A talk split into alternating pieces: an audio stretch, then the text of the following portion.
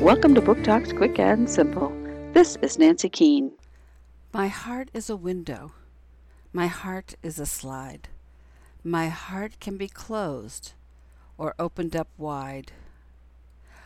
Whatever your heart is feeling, listen to it and know that feelings can change. My Heart by Corinna Luyken. Dial Books for Young Readers, 2019.